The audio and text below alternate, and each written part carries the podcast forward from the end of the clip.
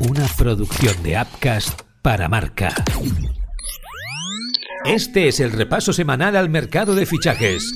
Marca Mercado.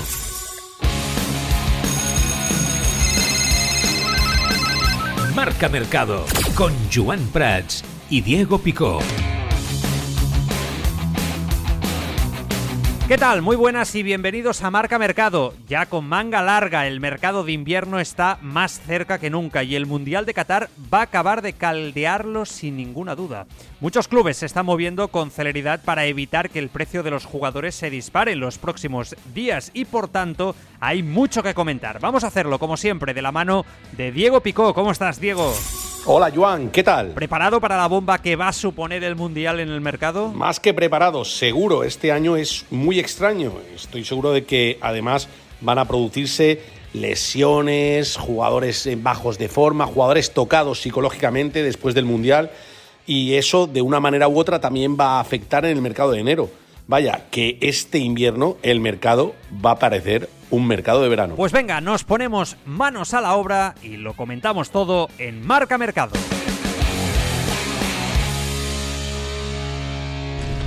Marca Mercado. Caliente, caliente. Una de las decisiones más inminentes es la de Edric, la perla brasileña de 16 años del Palmeiras que trae locos a Real Madrid y París Saint-Germain. Los dos clubes parecen los grandes candidatos a llevarse el gato al agua con el jugador, que según nos explicamos en marca, decidirá su futuro en Europa muy pronto. Diego, estamos hablando de un futbolista que hasta 2024 no será mayor de edad y que puede llegar a costar unos 40 millones de euros. El caso de Endrich, Joan, eh, es el típico caso de jugador brasileño joven que todo el mundo del fútbol sabe que es un futbolista espectacular y que va a ser aún mejor, ¿no? Con 16 años hasta los 18 no podría jugar en Europa, no podría viajar a Europa y muchos clubes han dado ya el primer paso. De hecho, fue el Real Madrid el que el año pasado, con solo 15 años, se lo trajo a visitar la ciudad deportiva de Valdebebas y el Bernabéu. Y evidentemente tanto él como su familia quedaron tremendamente a gusto con lo que habían visto. Pero en este caso se ha metido por medio el Paris Saint-Germain y sus millones. El PSG que quiere pagar ya 20 millones de euros para asegurarse el futbolista. Lo que pasa es que da la sensación de que en un principio el futbolista tenía más ganas de jugar en el Real Madrid por lo que ve de Vinicius, Rodrigo y demás.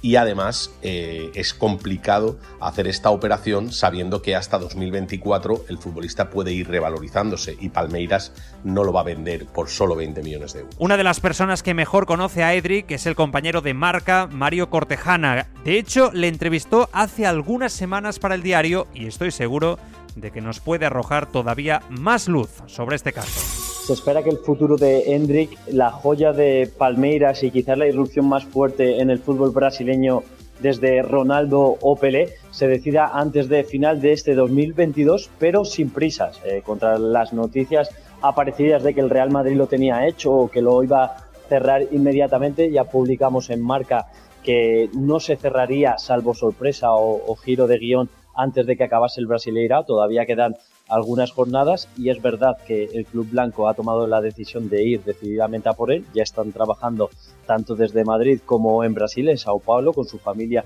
y con sus representantes, pero esto sigue siendo una carrera abierta en el que veo al Barcelona bastante descolgado y veo con mucha fuerza tanto a PSG como al Chelsea. Eh, de esos tres eh, saldrá quien se lleve a un jugador que ilusiona muchísimo en, en el país de la pentacampeona del mundo. Marca Mercado. No se lo cree nadie. Venga, va, hombre.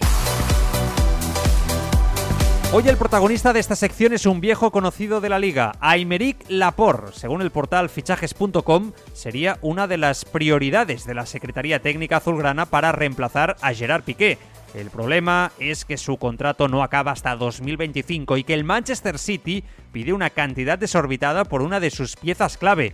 Y no nos engañemos, Diego, está complicado que el Barça pueda llegar a cifras altas ahora mismo tras lo que pagó en verano por Jules Koundé.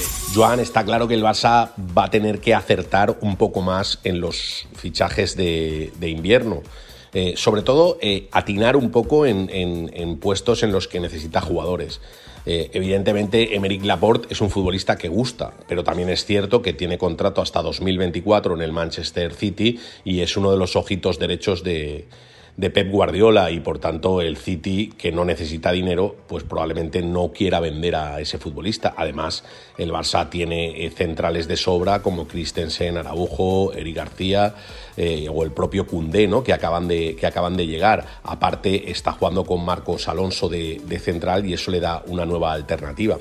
Aún así, es un fichaje que el Barça puede plantearse, pero que yo lo veo muy complicado. Incluso me suena un poquito a humo. Marca Mercado. Nos ha dejado flipados.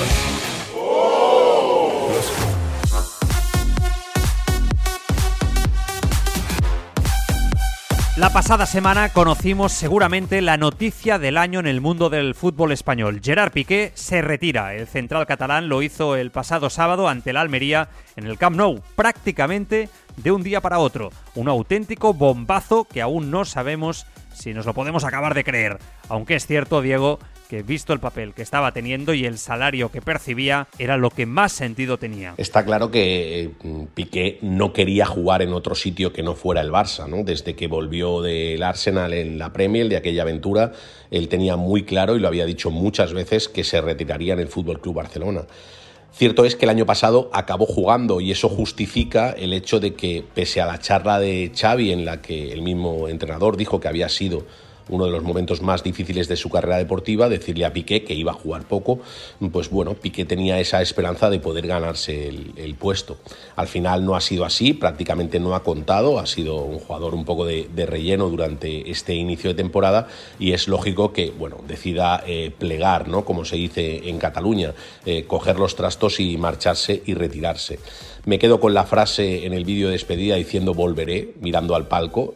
Claramente significa que Piqué quiere ser presidente del Barça en un futuro.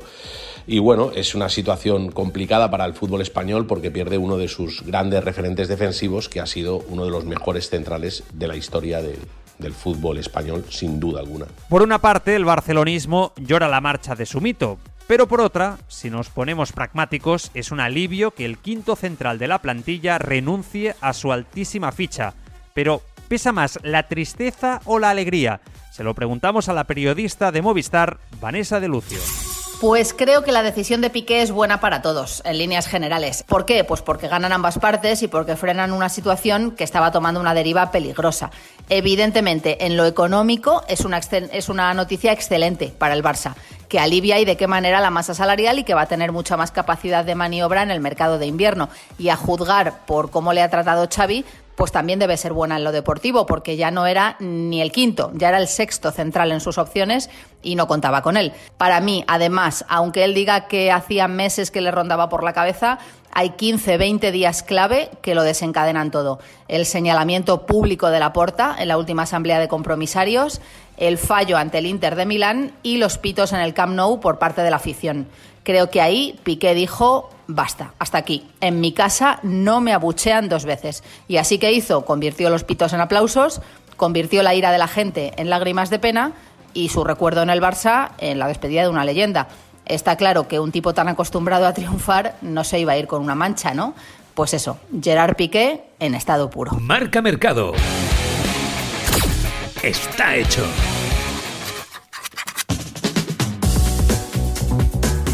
Semana de noticias respecto a los banquillos. Julen Lopetegui ha fichado por el Wolverhampton. El guipuzcoano se incorporará el próximo lunes al equipo de las West Midlands y se convertirá en el cuarto técnico español que entrena en la Premier League junto a Pep Guardiola, Mikel Arteta y el también recién llegado Unai Emery.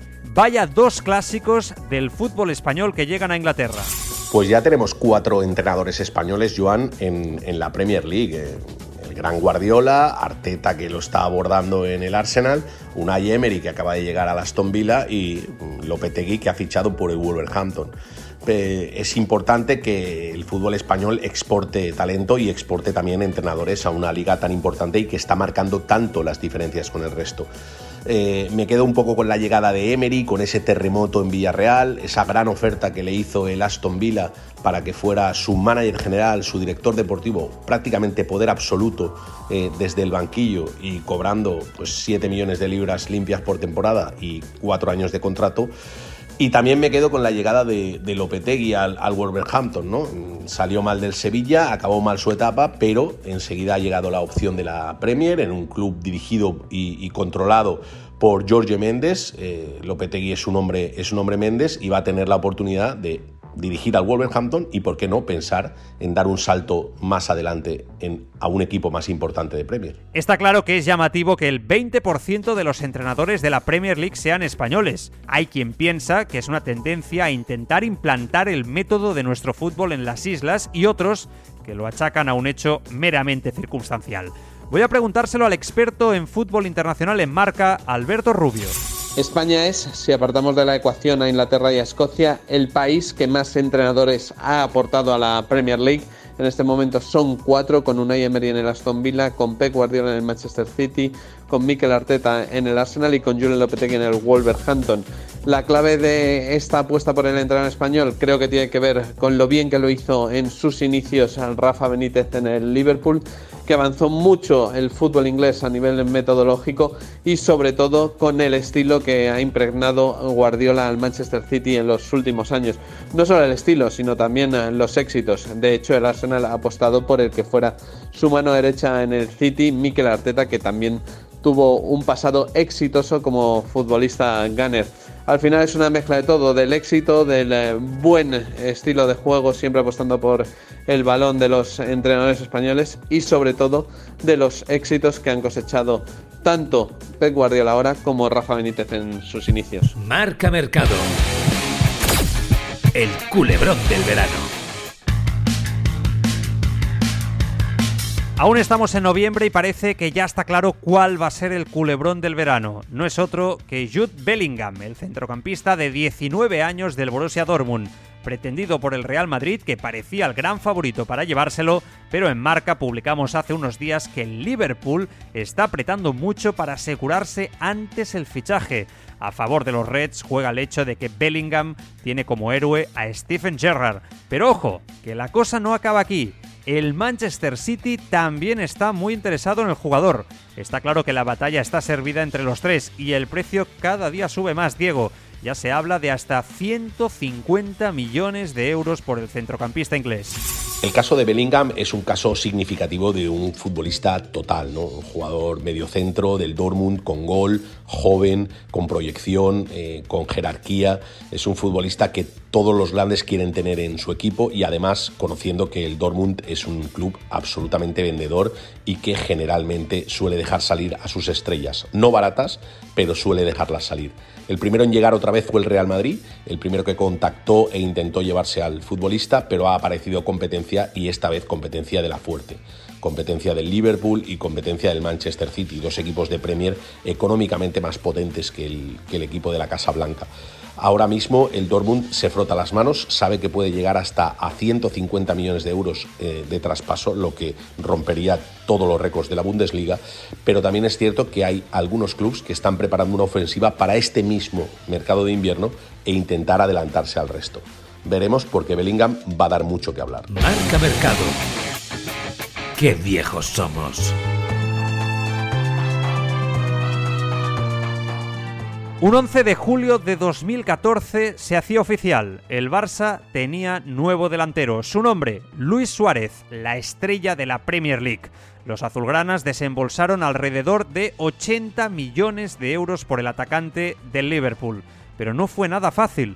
El interés inicial del Real Madrid y sobre todo el mordisco a Chiellini, unas semanas antes en el Mundial de Brasil, complicaron mucho la operación. Suárez no podía volver a pisar una instalación deportiva hasta octubre. Era mucho tiempo sin delantero, demasiado. Pero aún así, el Barça apostó por tirar hacia adelante. Luis Fernando Rojo, redactor jefe que sigue al Barcelona en marca, recuerda la noticia.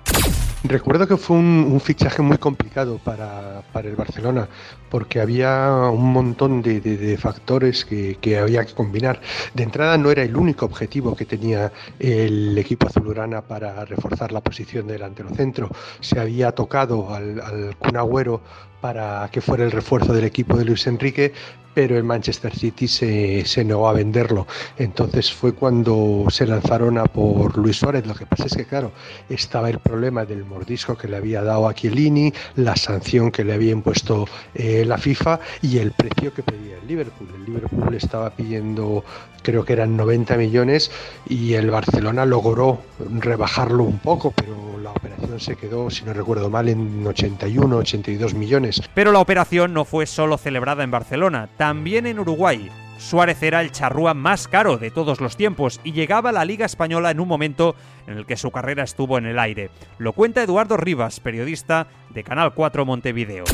Para nosotros los uruguayos en aquel tiempo realmente era lo más importante conocer cómo reaccionaría el tremendo masazo recibido en el Mundial de Brasil cuando, tras el manifiesto error cometido ante Italia, de eso no hay dudas, la tremenda sanción que recibió a todos nos supo como ridículamente exagerada. Aquello de no poder mostrarse en una instalación deportiva, de no poder pisar una cancha, pena aplicada por quienes venían cometiendo ilícitos económicos desde hacía tiempo, engrosando sus bolsillos gracias a los partidos de fútbol. Poquito tiempo después las cosas se habrían de acomodar. Afortunadamente Suárez dejó atrás todo eso, mostró una moral enorme y su sentido competitivo, ese que muchas veces se lo metió en problemas, lo ayudó a ser integrante destacado en la por siempre recordada MSN. Pero aquel fichaje supuso la culminación de un sueño para Suárez. ¿Era el Barça o nada? Bien lo sabía Martín Lasarte, el entrenador que le hizo debutar como profesional en Nacional de Montevideo. Mira, yo lo he contado varias veces y ahora me, resulta atinado comentarlo de nuevo. Eh, cuando él debuta, igual que me pasó con Antoine Griezmann en algún momento, eh, se empiezan a rodear mucha gente, mucho oportunista, eh, empiezan a hacer goles, son jovencitos y, bueno, y hablan de ellos y se acerca gente por haberle dicho de qué, esperaba él del futuro, qué, qué soñaba. Y él me dijo, con mucho desparpajo, pero con mucho con mucha seguridad, yo voy a jugar en el Barcelona. Estoy hablando de 18 años, año 2005, 2006. Y a lo mismo que Antoine alguna vez me dijo, voy a jugar en la selección francesa delantero mundial, yo digo, Antoine, me parecía imposible, ¿no? No es porque no tuviera categoría, pero iba a tener que pasar mucho tiempo. Eh, Luis me lo decía para jugar en el Barça. Al final, Luis Suárez se consagró como uno de los mejores delanteros de la historia del Barça, si no el mejor. 198 goles en 283 partidos. Ganó cuatro ligas, cuatro Copas del Rey, una Champions League, un Mundial de Clubes, dos Supercopas de España y una de Europa. Todos los trofeos a los que aspiraba. Un legado difícil de superar. Y hasta aquí el marca mercado de esta semana. Ha quedado claro que ya se están calentando los motores en el mercado. Y eso que estamos a principios de noviembre. Me da a mí que estamos ante uno de los mercados de invierno más impresionantes de la historia. Lo seguiremos aquí, como siempre, en Marca Mercado. Hasta la próxima.